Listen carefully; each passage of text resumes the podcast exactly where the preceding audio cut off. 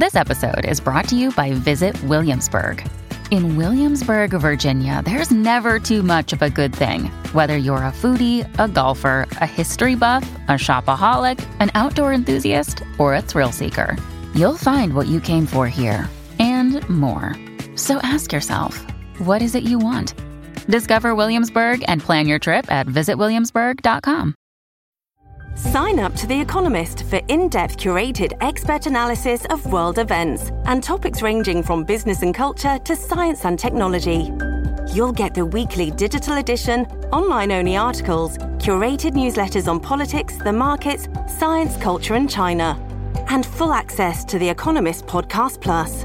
The Economist is independent journalism for independent thinking. Go to economist.com and get your first month free.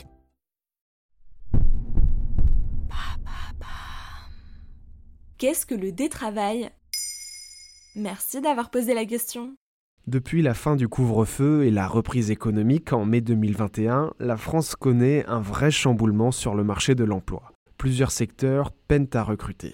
Les deux syndicats de l'hôtellerie-restauration, l'UMI et le GNI, estiment par exemple à plus de 200 000 le nombre d'emplois non pourvus dans le secteur. Parallèlement, un mouvement prônant le travailler moins pour vivre mieux émerge, son nom, le détravail, il est porté par le collectif Travailler moins à Nantes. Le détravail, ça consiste juste à arrêter de travailler? Pas exactement. L'idée du collectif est surtout de réfléchir à la place du travail dans sa vie afin de ne pas le mettre en priorité. Selon Mathieu Florence, son fondateur, interrogé par le journal Le Monde en novembre 2021, Détravailler, c'est diminuer volontairement son temps de travail contraint sans exploiter celui des autres. Depuis 5 ans, il organise à Nantes des apéros autour du thème Comment et pourquoi moins travailler, où se réunissent plusieurs dizaines de personnes. Il est lui-même à la retraite à l'âge de 30 ans, après plusieurs années en tant que conseiller d'orientation et sans être rentier. Quel profil ont les détravailleurs Tous les membres du collectif nantais sont ce qu'on peut appeler des privilégiés et ils en sont conscients. Ils sont souvent très diplômés, n'ont pas d'enfants et savent qu'en cas de nécessité, ils pourront revenir sur le marché du travail. Ils sont également pour la plupart fils ou filles de cadres et ne veulent pas reproduire le modèle de leurs parents qu'ils ont vu trop travailler lorsqu'ils étaient enfants.